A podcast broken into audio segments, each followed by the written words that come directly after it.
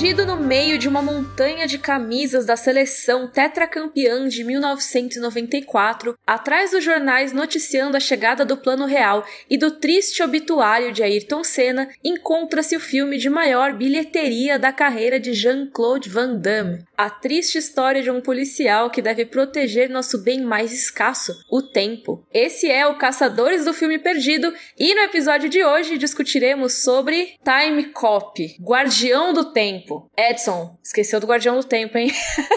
Eu esqueci do Guardião do Tempo? Mentira, que tem isso? tem, o título em português é Time Cop, o Guardião do Tempo. Ai, meu Deus. Esse é o nosso primeiro episódio. Eu já dei um spoiler aqui de quem está comigo, mas eu sou Miriam Castro, Mikan, com três N's no final. Tô com Edson Castro, meu primo, que não é meu primo de verdade, do Manual do Homem Moderno. Olá, eu vim aqui para provar durante uma hora de que o Van Damme foi o maior delírio coletivo da história do cinema.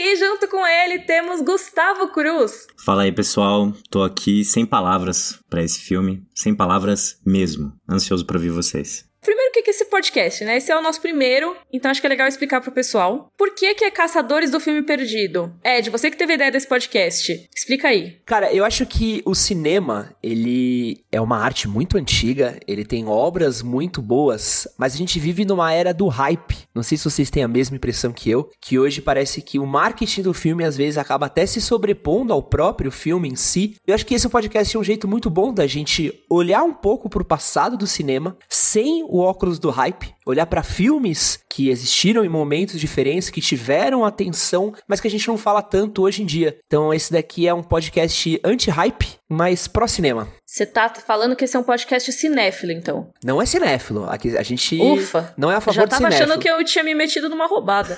Cara, eu, eu, acho que é um exercício de preservação, assim. Tem tanto filme bom que a gente não fala a respeito e que a gente não assiste mais, a gente não comenta mais. E acho que a proposta é um pouco dessa, assim. A gente resgatar um pouco do nosso passado, da história do cinema, de algumas obras e ver aí se essas obras precisavam ser resgatadas ou não, né? O interessante é que, igual o Diana Jones, né? Nem sempre a gente vai encontrar grandes obras. E às vezes a gente pode, assim, cair numa roubada também, né? Tem esse caminho, assim, quando você vai atrás da história do cinema. Eu acho que isso é muito bom também. Perceber que existem filmes que estão esquecidos pelo tempo mesmo, né? E são muito bons, é um prazer encontrá-los. E também existem outros filmes que estão esquecidos não à toa. Eles fazem jus, assim, ao lugar que eles ocupam. Mereciam estar esquecidos. Exato. Então, no final de cada episódio, a gente vai debater se esse filme que a gente acabou de assistir é um tesouro que resistiu à ação do tempo, ou se é só um pedaço de sucata e tem que voltar a ficar lá no canto, esquecido. E olha, eu quero falar para vocês que quem escolheu o primeiro filme fui eu. Sim. A gente ainda vai decidir nos, nos, próximos episódios quem vai escolher cada filme. Vamos tentar avisar vocês qual filme que a gente vai assistir, para que vocês possam assistir o filme também junto com a gente. Mas, cara, não poderia ter escolhido filme melhor pra gente começar.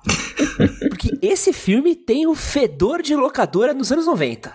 Nossa, tem. Eu já imagino um anúncio de tela quente, assim, com ele. Nossa, muito, muito. Não sei se ele passou na tela quente. Não, é, nos anos 90 passava assim. O Robocop dava tiro na mão, era, era loucura nos anos 90, né? Mas tem peitinho esse filme. Tem dois momentos nesse filme aqui que eu acho que com certeza rolou uma editadinha. E são dois momentos que dá super pra cortar. Tem essa também, né? Esse filme ele é cheio desses momentos que você. Opa! Você tira ali não vai fazer a menor diferença. Vamos começar do começo aqui? Em 1994, quando esse filme foi lançado, vocês tinham quantos anos? E vocês assistiram esse, esse filme na época do lançamento dele? Cara, eu sou de 93, então não. Eu tive o prazer inenarrável de assistir esse filme agora, para gravar o nosso episódio. Você é de 93? Sou. Você é mais novo que eu. Sim.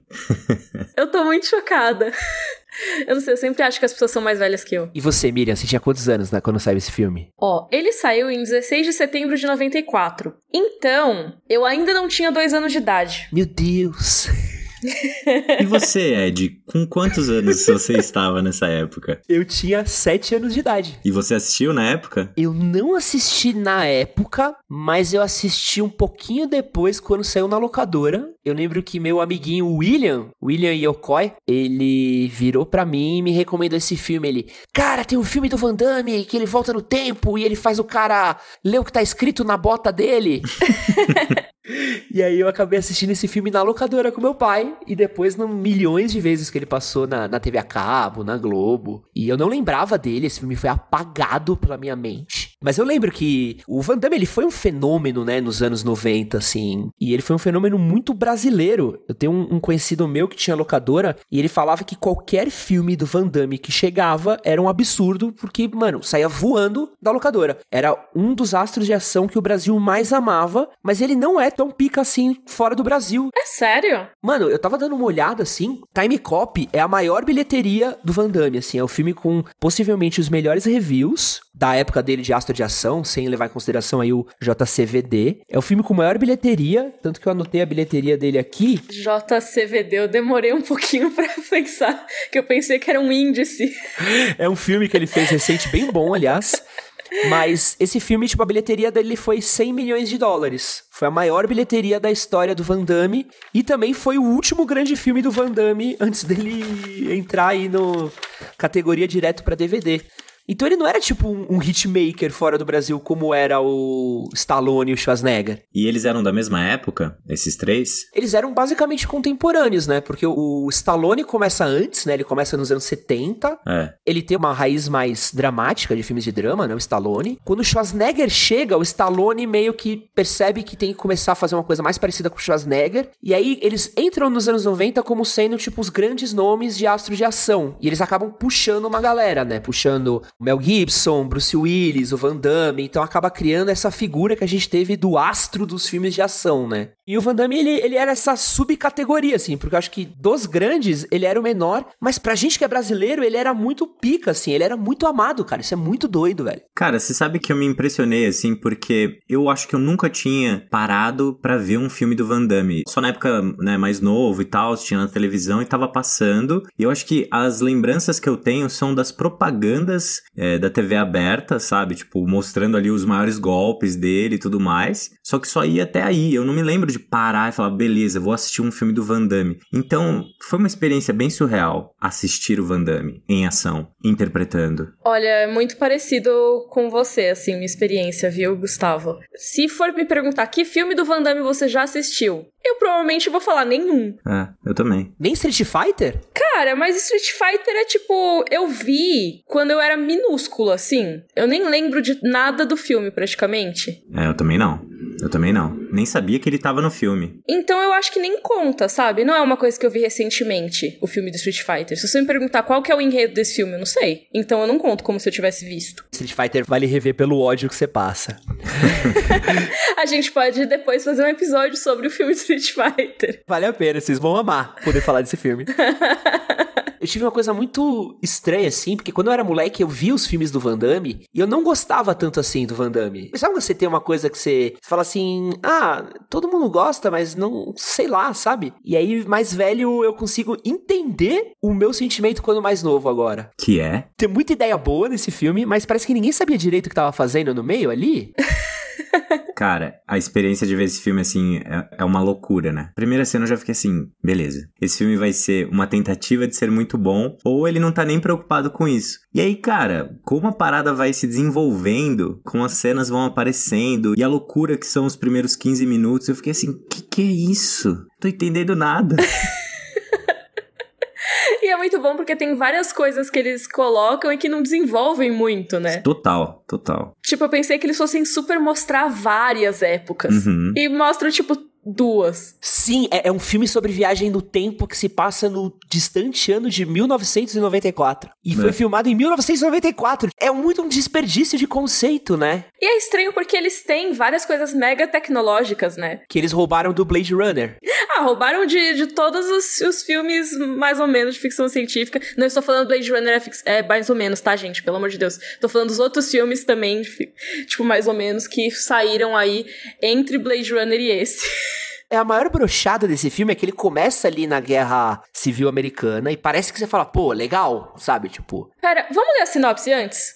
Sinopse, vamos lá. Criminosos se aproveitam da evolução da tecnologia para cometerem novos delitos e viajam no tempo. Um novo tipo de policiamento é criado para garantir que a invenção não seja usada de maneira abusiva. O policial Max Walker, que trabalha nessa divisão, descobre que o político corrupto McComb quer usar a viagem no tempo para se tornar presidente. A perseguição começa quando o senador descobre que o policial está em seu encalço para desmascará-lo. Tinha tudo para ser um De Volta para o Futuro, mas virou um filme sobre o fundo partidário, né? Cara, quando acabou assim a, a experiência né, de ver o filme, eu lembrei muito de Rick and Morty e quanto o Rick fala que o conceito de viagem no tempo é burro. Ele não está fazendo uma viagem no tempo, sabe? Ele faz várias paradas, ele fala: "Não, não, não, isso não é viagem no tempo, a gente não faz esse negócio aqui, a gente não vai usar". Porque eu não sei, né? Eu, não, eu posso estar esquecendo algum filme, mas a parada de viagem no tempo, ela já foi usada com uma puta maestria, né, com De Volta para o Futuro. E aí depois, cara, vira esse conceito assim, que você precisa explicar muito rápido, fica uma parada meio. Não sei, cara. Não é, não é o tipo de, de ficção que eu mais fico, uou, wow, isso aqui vai ser interessante, sabe? Por que, Gustavo? Você ficou confuso ao reparar no final do filme que a criança agora tem dois pais?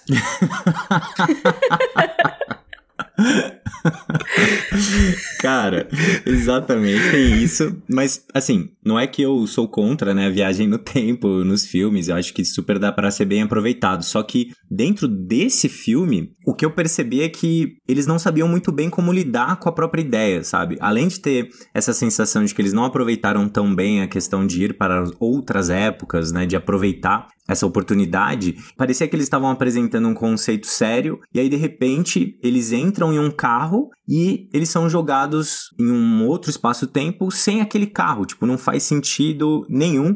Eu não posso ficar cobrando, né? Ah, isso aqui faz sentido, isso aqui é, é realista. Não, mas parece que as próprias regras que eles criam, elas vão sendo esquecidas, ignoradas ao longo do filme, sabe? E com Viagem no Tempo, eu acho que isso fica mais fácil de acontecer. Esse carro é tipo uma catapulta do tempo, né? É, você não, você não tá num veículo, ele só tipo, serve para te jogar no espaço-tempo, assim, basicamente. Sim. Mano, e pra onde o carro vai? Pra Porque onde o carro, carro viaja no tempo. Porque o carro volta. Essa que é a parada. O carro volta, tá ligado? A não ser que o carro seja destruído no processo e para cada vez eles façam um carro novo. É, tá aí, pô. Tá aí. Cara, meu amigo desvendou o filme aqui. É por isso que essa agência é tão cara. Pode crer.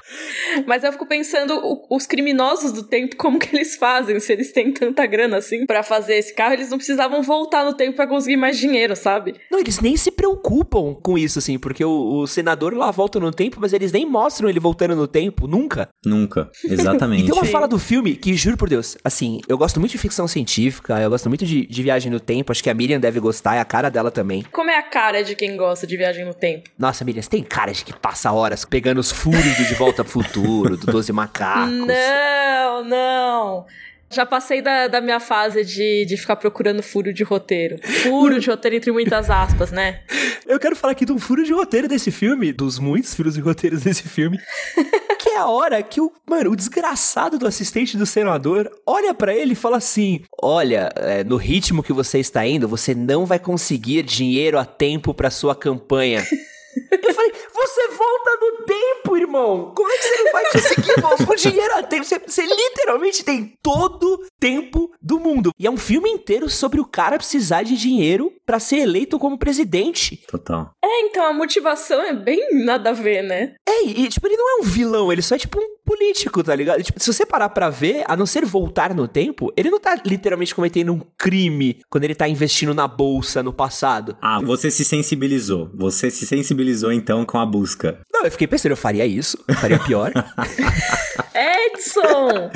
Mas é, é, muito doido porque ele não pensa muito além, né? Porque ele só quer financiar a campanha dele. Ele poderia voltar no tempo para alterar as leis para ele se tornar ditador do mundo, sabe? Mas não. É o vilão mais sem criatividade de todos, cara. Não é nem pra ele ganhar a campanha, não é nem pra eliminar os adversários, mas é realmente para ele comprar outdoor na rua, sabe? Com o dinheiro que ele conseguiu roubar dos confederados. Fazer santinho. Exatamente. Pra ele corrigir um erro, né? De não ter ficado em um negócio que depois virou um negócio bilionário. Ele, ah, não, deixa eu voltar na minha vida, corrigir essa questão aqui. É muito sem sentido. Por que eles conectaram as coisas daquela forma, sabe? O Van Damme, de repente, cara, tudo que aconteceu na vida dele tá conectado ali ao grande vilão. Um quer ser o presidente, outro é um policial, sacou? Tipo, até entendi ali no começo, pô, beleza, né? O ex-parceiro dele se corrompeu, então o cara vai ter aqui, né, o desejo de corrigir as coisas. E aí você vai percebendo com a construção que eles vão fazendo assim que, ah não, peraí, tudo que aconteceu de ruim na sua vida, a culpa é dessa busca aqui do vilão. Esse é o, é o loop de tempo mal feito do, do Rick and Morty que você falou. Porque, tipo, se o vilão voltou no passado para matar ele e a mulher dele, ele não deveria existir no futuro, ou deveria ter sido feliz desde sempre. Vocês entenderam o que eu tô falando? Não. Ele tava vivendo o que seria o primeiro loop, né? Então, mas a partir do momento que você fez o loop, ele só existe uma linha do tempo. Quer dizer, depende da, da teoria, mas ou é universos paralelos, ou existe uma é. linha do tempo só. No começo do filme, eles têm a parte da exposição, né, bem óbvia, assim, de como funciona, né? Uhum. Que vai o cara lá pedir fundos para fundar essa agência, que é uma agência, para quem não assistiu o filme e tá aqui ouvindo todos os spoilers com a gente, é uma agência de policiais que controlam a viagem no tempo, exatamente para evitar que as pessoas abusem desse sistema. Uhum.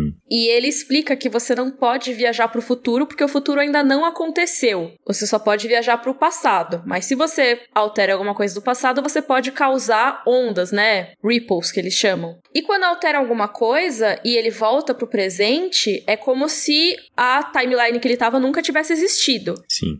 É um negócio meio Steins Gate, na minha opinião, de viagem no tempo. Eu não sei se eu sou burro demais ou inteligente demais para esse filme, cara. Porque é um. Esse loop não me desce. É, é tipo, o vilão voltar para matar ele e a família dele, para depois isso ser ele que causou, é muito mal feito. Não faz sentido na minha cabeça. Mas eu acho que a primeira cena desse filme, ela já te avisa que as coisas não vão fazer sentido.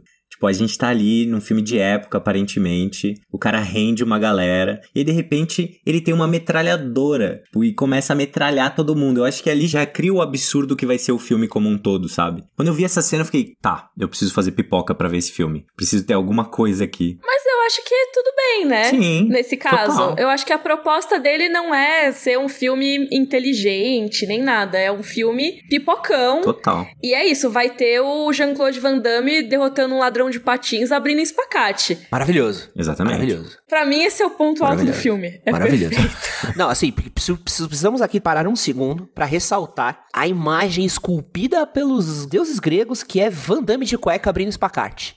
Na pia.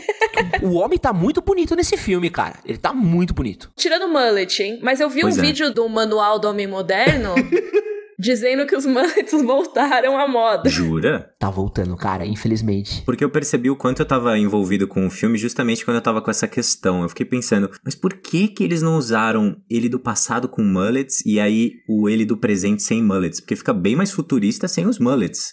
Talvez ali na época não, mas eu, eu tava envolvido assim com o filme, sabe? Eu tava pensando nisso enquanto eu assistia. Eu trouxe aqui um caminhão de aleatoriedades sobre esse filme. Mas aqui eu vou falar uma coisa que pra mim foi uma surpresa, que minha cabeça, tipo, quase explodiu, assim, meu. Eu fui quase cair no loop temporal. Primeiro que esse filme é baseado numa história em quadrinhos. Quero falar que eu li a história em quadrinhos. Conte pra gente, quais são as impressões? É horrorosa, é horrorosa. Você diria que é melhor ou pior que o filme? Pô, pior, é bem pior. Ela era de um de uma iniciativa que eu acho que é o Dark Horses Presents, tipo uma coleção da Dark Horse, que ela fazia pequenas antologias com várias histórias. Então na mesma revista tinha uma história do Robocop, do Predador. A do Roco- E Predador são ótimas, recomendo. E tem a do Time Cop no meio, que é horrível. Ele saiu mais ou menos ali nos anos 90, então ele tem muita cara. Esse filme, pra quem leu quadrinhos dos anos 90, ele tem o suor dos, dos filmes de anos 90, assim. E aí o personagem, ele é uma mistura do Ciclope com o Juiz Dredd, que é bizarro. Ele tem o óculos do Ciclope e aquelas ombreiras do Juiz Dredd, sabe? E é do mesmo criador de um Máscara. Sério? O que é uma loucura sem sentido, assim. Pra mim, eu fiquei tipo, what the fuck, sabe? Tipo, dois conceitos muito loucos e muito díspares, assim, sabe? Isso me fez pensar: esse conceito do time cop surgiu antes ou depois do Cable? Hum.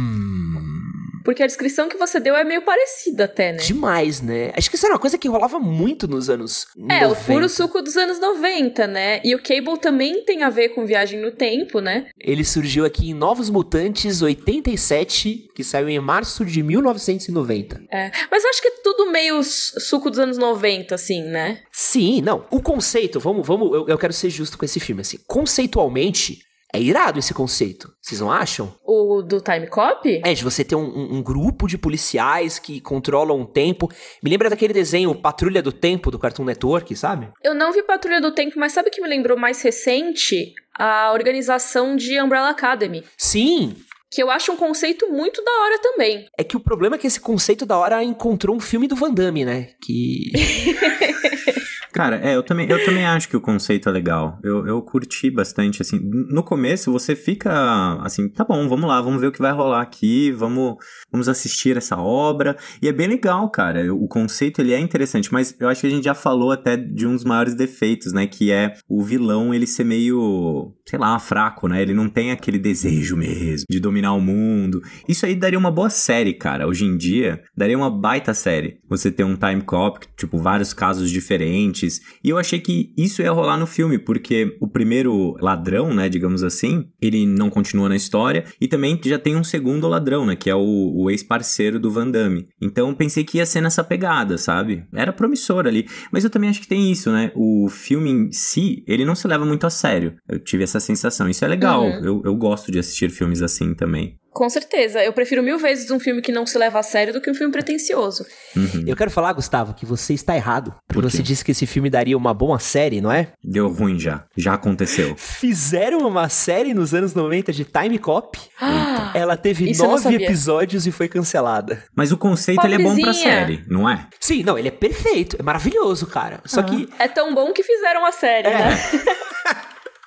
Não, acho que hoje em dia, é- é- eu acho que esse é um filme que ele pede demais um remake, cara. Eu acho que assim, se fizerem um remake hoje, com a mesma pegada, assim, sabe, sem se levar a sério, querendo é, brincar um pouco, eu acho que super rola. Agora, pegar esse conceito, talvez, desse filme, transformar numa parada mega séria, tipo, não sei, não sei. Podia ser uma vibe meio MIB Homens de Preto, só que Time Cop. É uma boa Sim. vibe. É uma boa Sim, vibe. Uma Eu ótima ia vibe. gostar muito. Eu quero parar um momento pra falar um pouquinho sobre o Van Damme e uma impressão que eu tenho do Van Damme. Que todo filme do Van Damme, na minha cabeça, é o mesmo filme. Ah, hum. Menos esse.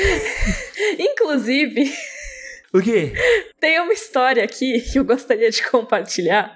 Já correndo o risco dos ouvintes desse podcast me acharem burra, mas é um risco que a gente corre pelo bem do entretenimento. Conta. Quando o Ed anunciou que esse seria nosso primeiro filme, ele comentou que ele estava disponível no Prime Video. E eu fui assistir antes da gente gravar, e na minha cabeça ele tinha falado que era na Netflix. Ah, não. Então, eu abri a Netflix pra assistir. Eu coloquei lá Time Cop. Lembrando, eu nunca tinha visto esse filme, porque eu era muito pequena quando saiu e depois eu nunca fui assistir. Aí apareceu lá um filme chamado Risco Máximo. Eu pensei que era uma tradução brasileira, como tantas aí que mudam o título original, né? E eu comecei a assistir.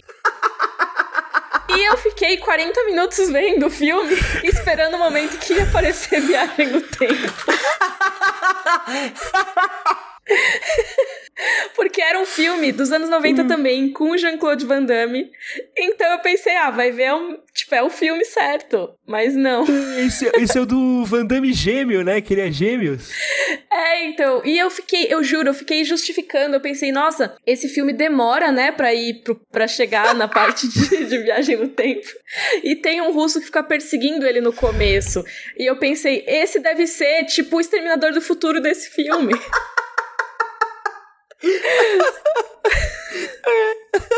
Meu, Só que não.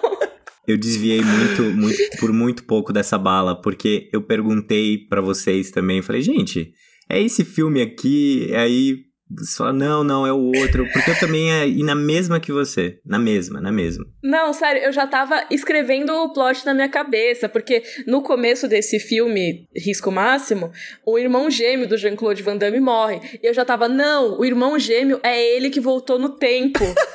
e morreu, e aí o ele atual encontrou. sua cabeça era um filme muito melhor do que a gente recebeu. Muito.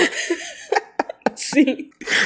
E o engraçado é que o, o Time Cop não, não perde nem um pouco do tempo para mostrar qual vai ser a parada, né? Em 15 minutos já acontecem milhões e milhões de coisas, explosões, cenas de sexo, cenas de espacate, cenas de tudo, né? Acontece tudo nos 15 minutos iniciais do filme. O mais triste desse filme, para mim mesmo, assim, é ser um filme do Van Damme, porque eu acho que é o que. As cenas de luta são tão sem graça. Super, né? Eu fiquei decepcionado. Eu tava esperando, assim, grandes cenas. Era a minha única expectativa. Grandes cenas de luta. Porque, pr primeiro, que todo vilão tem rabo de cavalo e uma arma com laser. Não sei se repararam. Sim. Todo vilão.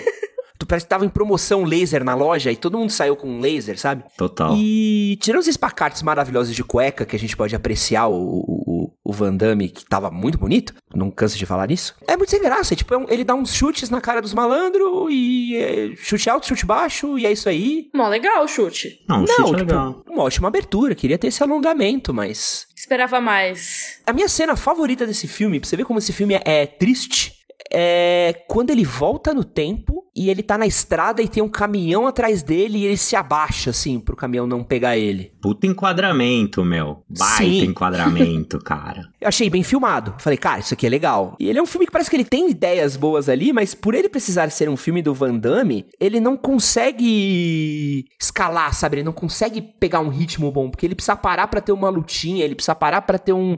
Tem umas coisas nesse filme que não fazem nem sentido. Aquela policial que aparece para ser traidora dois minutos Irmão, depois. O que, que é essa parte?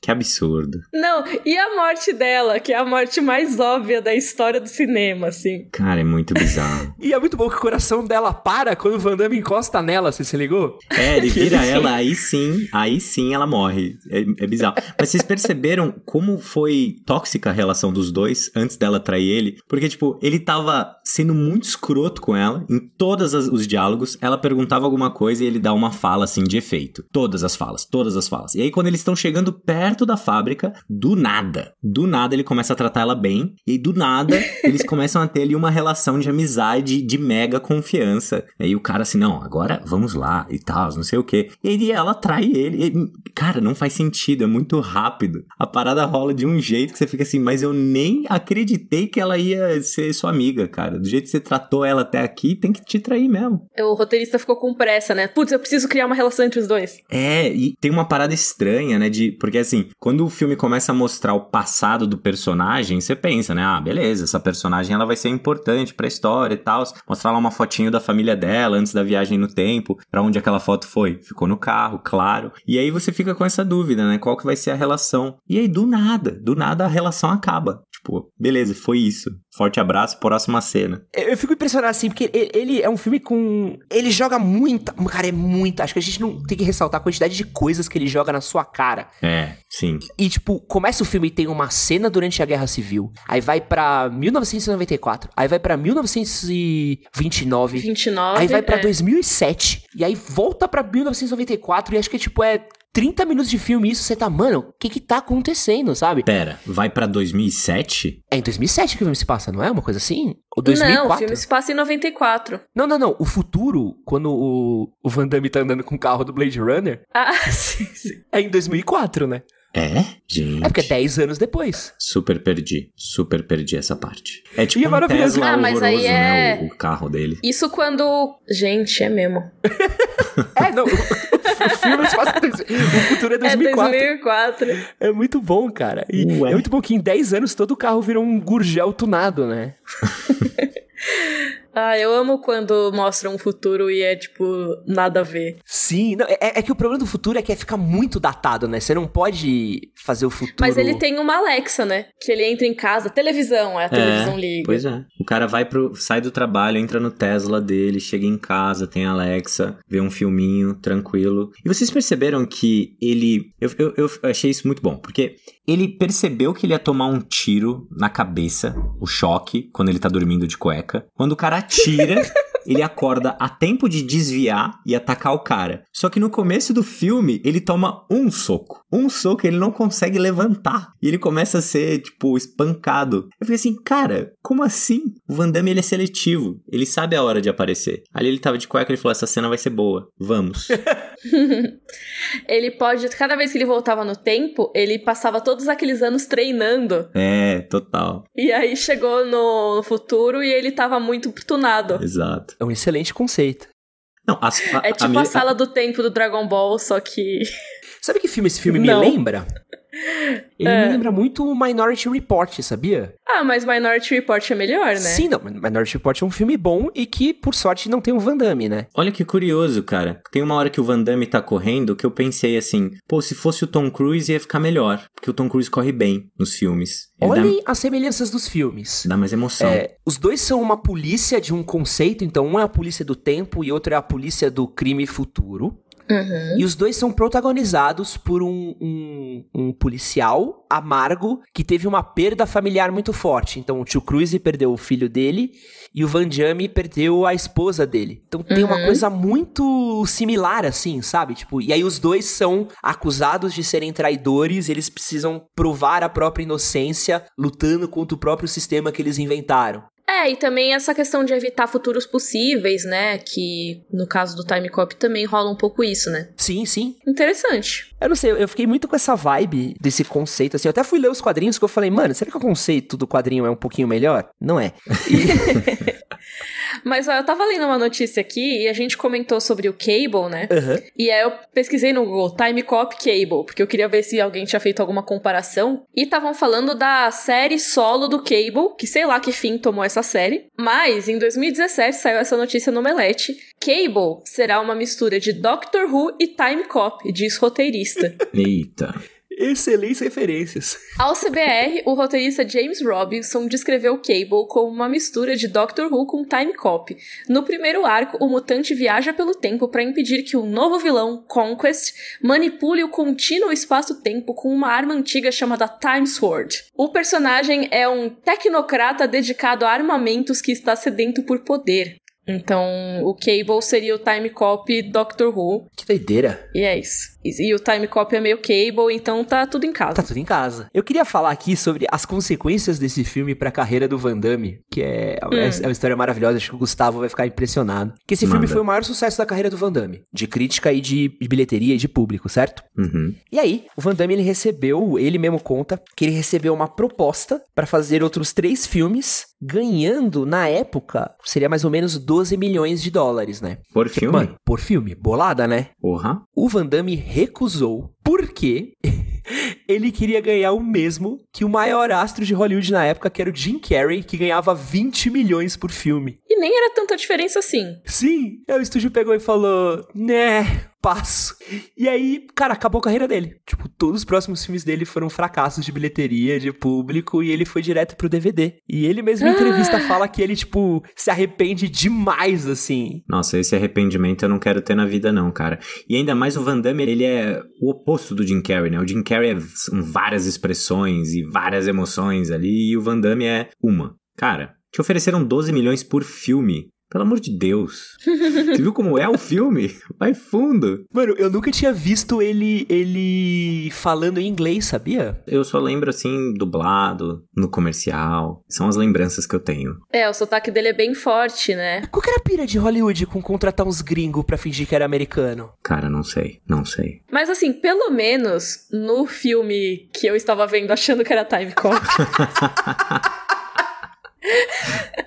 ele é francês. Ô, louco. então, tudo bem ele ter o sotaque.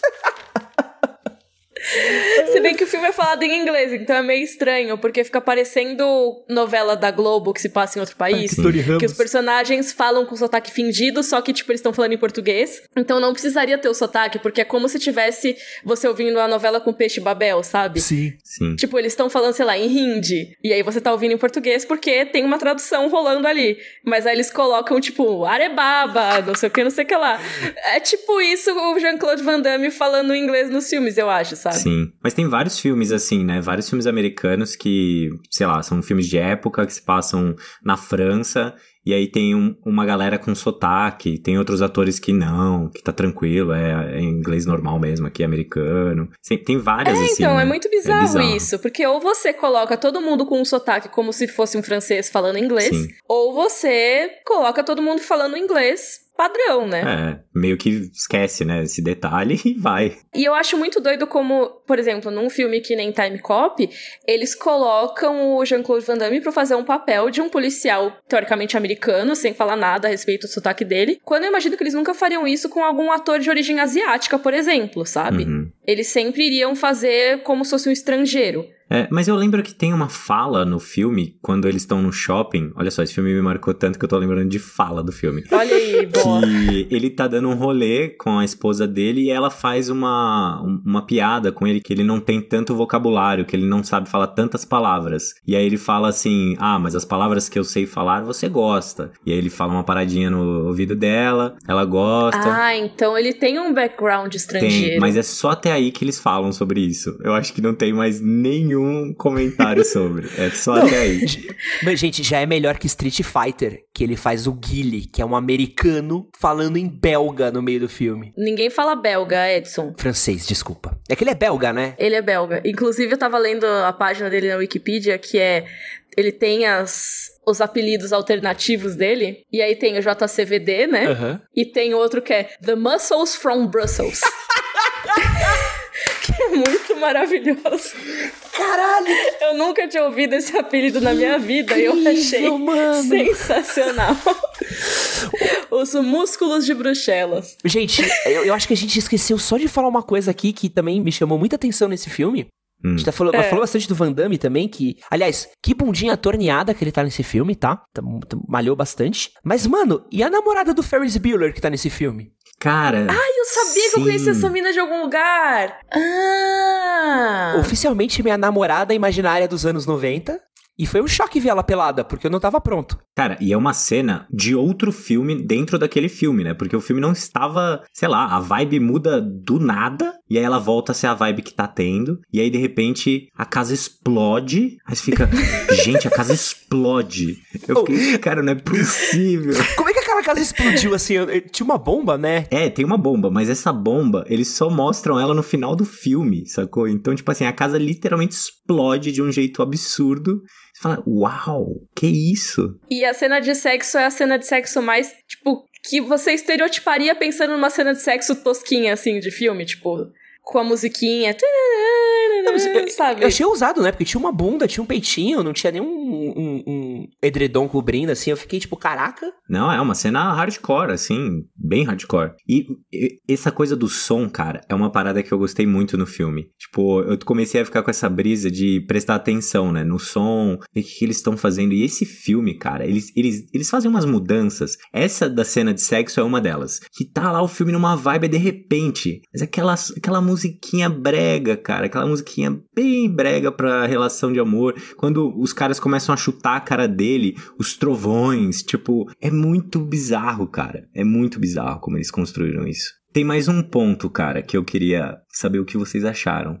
Ah, E os momentos de emoção do Van Damme no filme? Aqueles momentos assim, primeiro quando a casa explode, depois quando ele descobre que vai ser pai, quando ele encontra o filho pela primeira vez na vida dele. O que, que vocês acharam assim desses momentos? nível filme de ação dos anos 90, né? Não tem nada ali. Não tem, ele é uma Cara, casca muito vazia. engraçado. Os músculos dele são mais expressivos do que ele. Louco. Sim.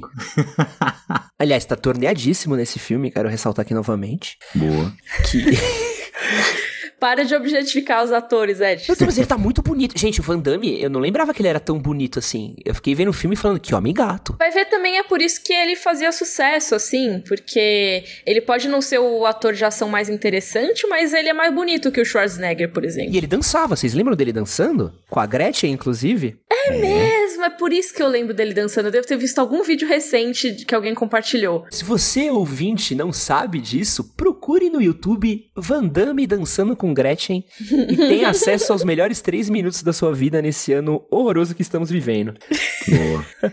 Eu acho que tem uma propaganda do Van Damme de caminhões que também é bem louca, cara. É uma boa propaganda. Que ele faz um espacate em cima do, dos caminhões, assim. Acho que é um dos, dos auges, assim, da carreira dele. Quero fazer uma trivia com a Miriam. Oi. Miriam, você que é uma Edson. pessoa das ruas, quantos dólares de cocaína Van Damme gastava por dia nessa época? Sei lá. Caraca. Meu Deus. Segundo entrevistas, Van Damme gastava 10 mil dólares por dia de cocaína. E recusou o acordo de 12 milhões por filme. O cara Sim. se fez um favor, então, né? Pra estar vivo até hoje, que bom que ele não aceitou. Mas, cara, o, o Van Damme, apesar de ele ser um ator horroroso, ele ter essa abertura, tudo mais, ser um cara que faz uns movimentos plásticos, mas as cenas de ação não são legais, ele tem um impacto na cultura pop muito grande, né, bicho? Porque ele fez o filme do Street Fighter, que na época era um filme que chamou bastante atenção de quem era fã de videogame. Ele era pra ser o Predador original, e ele deu origem ao Johnny Cage do Mortal Kombat, né? Sei lá, ele tem um, marcou ali um, um- um período da cultura pop de certa maneira, mesmo não sendo o melhor ator do mundo, o cara mais popular. Isso é muito doido, né? Como tem os caras que deixaram um lastro, às vezes, que são mais populares do que eles, né? O Van Damme hoje em dia, ele é piada de quem lembra de quem é o Van Damme. Ele faz filme se autorreferenciando porque é o que sobrou, né? Tipo, ele não é um, mais um, um cara relevante. Mas algumas coisas que ele esteve envolvida continuaram vivas na cultura pop. Eu acho isso muito, muito interessante, muito legal. Tem uma última trivia, que tem duas trivias aqui que vocês vão adorar, possivelmente. O primeiro que o Sam Raimi é um dos produtores desse filme. Ô, Olha. Que foi quando ele começou a fazer coisas de quadrinhos, ele produziu esse filme, depois ele foi fazer Darkman, que acabou sendo uma grande franquia de sucesso na época também. Darkman é um excelente filme, recomendo. E esse filme estreou no cinema e venceu na bilheteria de Um Sonho de Liberdade. Caraca, Nossa. realmente. Cara, impressionante, né? Tipo, um- É, assim, no tempo que você vê um sonho de liberdade, você vê Time Cop duas vezes. Não que quantidade seja sinônimo de qualidade. Mas Sonho de Liberdade, pra quem não sabe, que tá aí no topo da lista de melhores filmes de todos os tempos do IMDB, né? Deve estar entre primeiro ou segundo lugar. E com razão, merecido. Isso acho que é o, é o cerne desse podcast, né? É você parar pra pensar que Um Sonho de Liberdade, que é um filme que falamos a respeito, não é um filme que está perdido, na época perdeu de bilheteria pra um filme que. Esse filme não é o favorito de ninguém, eu acho. É, será que é um filme favorito de alguém? Ah, cara, depende. Pode ter o elemento da nostalgia, né? A pessoa ficou completamente fissurada na época e aí fala que é o favorito até hoje. Deve ter, cara. Tem espaço pra todo mundo, né? Olha, favorito não sei, mas confesso que mais cedo hoje eu estava conversando com uma pessoa no WhatsApp e eu falei essa história de eu ter visto o filme errado e eu falei, ah, a gente ia ver Time Cop. E a pessoa falou, eu amo Time Cop, em caps lock, assim. Tá vendo? E eu falei, ah, mas eu acabei vendo o risco máximo sem querer. E ela falou, eu também gosto muito desse. Então, existe gente que gosta. Não sei se é o filme preferido da pessoa. Qual que é a cena favorita de vocês desse filme? Qual que é o melhor momento, assim, que vocês mais curtiram? Cara, eu acho que aquela cena mais pro finalzinho, né, que depois que o Van Damme descobre que a esposa dele tá grávida, ele fala pra ela ir pelo telhado pra escapar na chuva. E aí ela se pendura no topo da casa, grávida. Ele sabia disso. Ele, ele podia ter resolvido em outros corredores, né, para enfrentar o cara, mas não. Ali foi o melhor caminho. E ela cai, cai nas mãos dele ali e ela resolve a parada. Tipo, ela pega uma arma ali que tá do lado e ela resolve ali. Aquela cena pra mim ela é muito boa, cara, porque ela me lembrou um pouquinho a Bela e a Fera, sabe? O desenho, aquela coisa dramática lá no topo da casa com a chuva. E aí o cara rindo. Eu falei, cara, o que que tá acontecendo? Foi, foi um dos, dos momentos mais incríveis, assim, do filme. E ela resolve a parada, que o Van Damme não resolve as coisas, vocês perceberam isso também, né? Ela que resolveu ali naquele momento, e enfim. Acho que essa cena, de tantas boas, essa, essa vai ficar pra memória. Miriam? Olha, posso falar duas? Pode, pode. Claro. A primeira, a que eu realmente gosto, é a primeira cena do filme, que é o cara atacando os confederados. Porque realmente, se o filme todo fosse nessa toada, ia ser maravilhoso. Tipo, uns criminosos ao redor do tempo, hahaha, vou assaltar os confederados aqui, e o Van Damme perseguindo eles e prendendo a galera. Ia ser muito mais legal do que o filme realmente foi. Então eu acho que eu gosto mais dessa por causa do tom que ela estabelece, que não é seguido no filme, mas eu gosto. E a cena que eu acho bizarra, eu só queria destacar, é quando ele derrota o senador lá, que ele fala que a mesma matéria não pode existir ao mesmo tempo no mesmo lugar e os, os, caras não podem se encostar. E o cara começa a virar um monstro de CGI bizarro. E eu acho muito nada a ver o monstro que ele vira. E eu acho essa cena muito maravilhosa. Eu anotei aqui essa cena, Miriam. e tá escrito no meu papelzinho: Que morte horrível e dolorosa. Sim. E é uma cena vinda do Enigma do Outro Mundo, né? Que a cara dele se funde uma com a outra. Sim. É terrível, assim. Eu assisti essa cena e falei: Que morte horrível.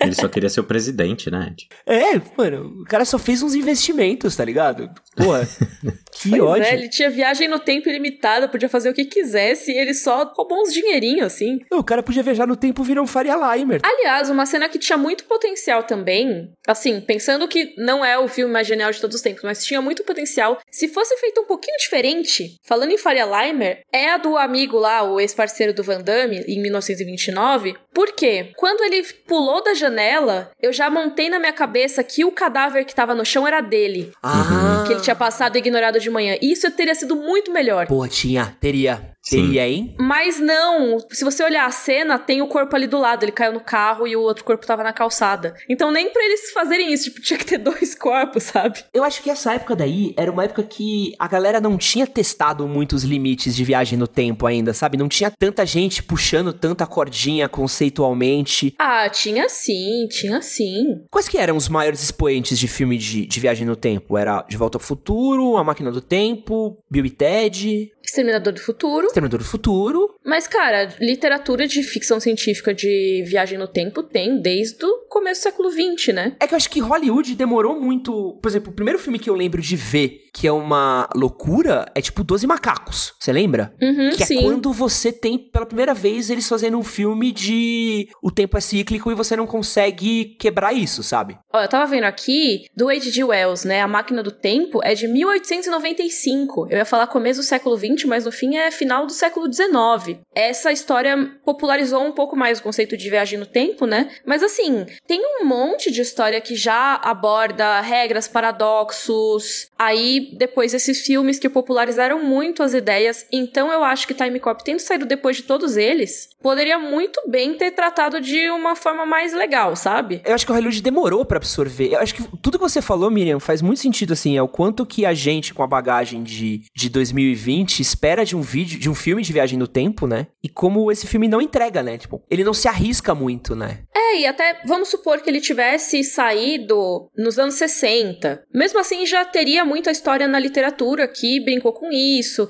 Você já teria pelo menos Twilight Zone que abordou algumas coisas de viagem no tempo. Mas assim, ele tendo saído depois de vários filmes gigantes que exploraram viagem no tempo, acho que, né, ele podia ter sido um pouquinho mais legal. É um ótimo título pra capa do DVD. Poderia ter sido mais legal. Aliás, eu tava vendo o pôster dele aqui, e aí uh, o slogan do filme é Assassinato é para sempre. Até agora. Eita. Mas basicamente a proposta do filme, pelo pôster, é realmente ele vai vingar a morte da mulher dele, sabe? O que, assim, ok, podia ter mil coisas mais interessantes do que isso, né? Mas tá escrito, ó, eles mataram sua mulher 10 anos atrás. Ainda há tempo de salvá-la. Essa que é a loucura, né? Dentro do filme ele não quer salvar a mulher dele. Tipo, ele já está ali. Tipo, ah, eu não vou voltar no tempo e também não vou deixar ninguém voltar ele nem está pensando em, né, em resolver aquela questão. Só quando ele descobre, na cena do sangue, que ela tá grávida, aí sim ele tem o plano de resgatar ela. Então é, é muito estranho isso, né? Eu tô olhando aqui o pôster, lembra um pouquinho do, do Exterminador do Futuro, não lembra? Sabe que lembra muito o pôster, cara? Stargate. Hum.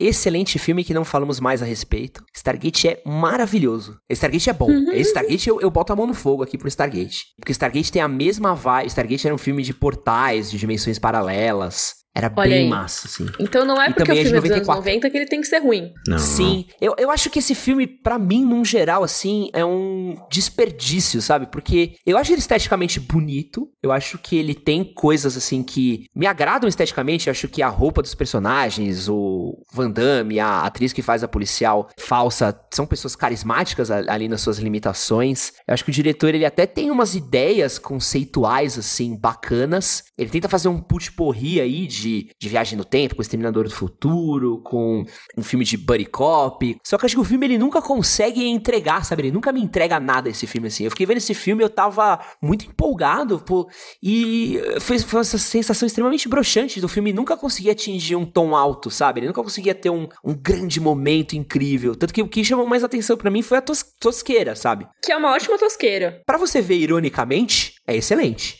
Ah, não, dá pra ver não ironicamente também. Pra você desliga o cérebro e assiste. Então, Miriam, vamos fazer a pergunta pela qual esse podcast foi criado. Esse filme é uma relíquia que merece ser mantida aqui na prateleira de nossa locadora? Será que ele é uma relíquia? Eu diria que ele é uma sucatinha, vai. É, cara, eu, eu também tô mais nesse caminho, assim. Eu até, quando eu fui assistir, eu assisti antes da gente gravar, né? Então ele tá muito é, na minha cabeça, né? Acabei de ver. E ele foi tirando, assim, a minha vontade de gostar de cinema, assim, enquanto eu tava assistindo.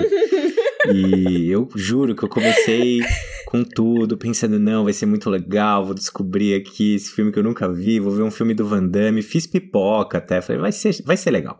Porque o começo, né, os 15 minutos iniciais, falei, caramba, acontece muita coisa, vai ser, vai ser divertido. E aí o filme, ele tem uma hora que ele fica lento ali, não é um bom filme pra ficar lento, é melhor que as coisas aconteçam rápido. E eu fui desanimando, desanimando, desanimando, e acabou, eu falei, nossa, cara, é aquele filme assim que eu não assisto de novo nem a pau. Eu não colocaria na prateleira da locadora nem a pau, mas eu entendo que o Van Damme, ele tem, ele e os filmes, né, eles têm um valor nostálgico ali, marcaram uma geração, principalmente aqui no Brasil, né, como o Ed falou. Então, assim, depende, né, toda locadora precisa de uma prateleira de filmes ruins também, mas eu não indicaria pras pessoas, sabe? Eu acho que é sucatinha também, não, não vou ver de novo, nunca mais. É, eu acho que tem muito. O que o Gustavo falou faz muito sentido. Porque é isso, né? Tem que ver o que, que a gente veria de novo também. Porque às vezes, mesmo um filme que é objetivamente ruim. A gente gosta muito por algum motivo. Seja porque ele é muito farofa e a gente gosta de farofa. Seja porque ele tem uma trilha sonora legal. O resto pode ser ruim, mas a trilha sonora é legal. E assim, pode ser também porque ele te traz uma memória afetuosa. Que eu acho que Time Cop vai ser pra muita gente, né? Total.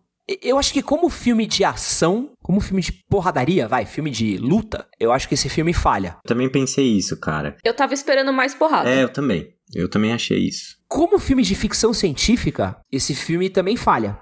Sim. Então eu acho que ele não consegue acertar nenhuma dos dois, assim. E a mistura dele como um filme de porrada de ficção científica também é falha. Uhum. Eu acho que se você for pra ver um filme do Van Damme, eu recomendaria o Grande Dragão Branco, talvez o Risco Máximo aí que a Miriam tava assistindo e gostando. Não tava muito legal, não, mas eu, eu fiquei com curiosidade de ver o final. Quero ver se vai ter uma viagem no tempo ainda. Então eu acho que ele não consegue nem ser, por exemplo, eu, eu sou muito fã de, de filme de ação, então eu vi muita coisa. Então, sei lá, eu veria o alvo, talvez, que ele é caçado e ele tem que lutar, ou ver Street Fighter. Street Fighter é um filme ruim bom. É um filme que você vê dando risada, de tão horrorosa que são todas as ideias que eles botaram lá. Mas esse filme eu fui muito na vibe do vou me divertir vendo um filme de ação dos anos 90 e eu só saí triste. Falei, cara, nada decola, sabe? Nada vai assim. Então, pra mim, é uma sucatinha que está fora de nossa prateleira. Que triste, nossa prateleira tá vazia. Sim, mas será que em nosso próximo episódio encontraremos uma relíquia, Miriam? O próximo filme, então, vou, vou me meter aqui e vou sugerir. E aí vocês deem um jeito de assistir pro próximo episódio. Tá. Fechou. É um filme de animação. Um filme de animação que flopou, apesar de ser feito pela empresa de animação mais conhecida de todos os tempos. Vixe, qual? A Disney. Quer dizer, não sei se é a de todos os tempos. Mas é, né? É de todos os que é. tempos. tempos, sim. É, toda animação é da Disney, teoricamente. Mas qual que é? Qual que filme que é? Vocês estão preparados? Tenho minhas apostas aqui. Qual que você acha que é, Gu? Cara, não faço ideia. Não faço ideia. Tô tenso. Tô tenso. Espero que seja melhor do que o Van Damme. É o Caldeirão Mágico. Yes! Cara, eu nunca assisti. Excelente! Nunca assisti. Então, eu também nunca assisti. É um dos filmes da Disney que eu não vi ainda. E eu tenho muita curiosidade de ver esse filme desde que eu vi o vídeo do Max do Entre Planos. Sobre como ele deu uma derrubada boa na sessão de animação da Disney. Recomendo Boa. ver esse filme sozinho à noite. Ô, louco. Então é exatamente o que eu não vou fazer. E acho que é legal porque ele é um filme que é mais essa vibe darkzeira da Disney dos anos 80, né? Que tinha o Cão e a Raposa também, umas histórias mais, assim, perturbadoras, eu imagino. Cheio de traumas pras crianças. Estou ansioso pra ver o que vocês vão achar desse filme, porque eu sou apaixonado por esse filme. Fechou. Ah, então, será que teremos um tesouro, uma relíquia no próximo episódio? Descobriremos no próximo episódio. Fechado. Então comecem a procurar aí por o Caldeirão Mágico no mapa do tesouro de vocês. E a gente se vê no próximo episódio de Caçadores do Filme Perdido. Valeu! Tchau! Valeu, galera. Até o próximo. Tchau!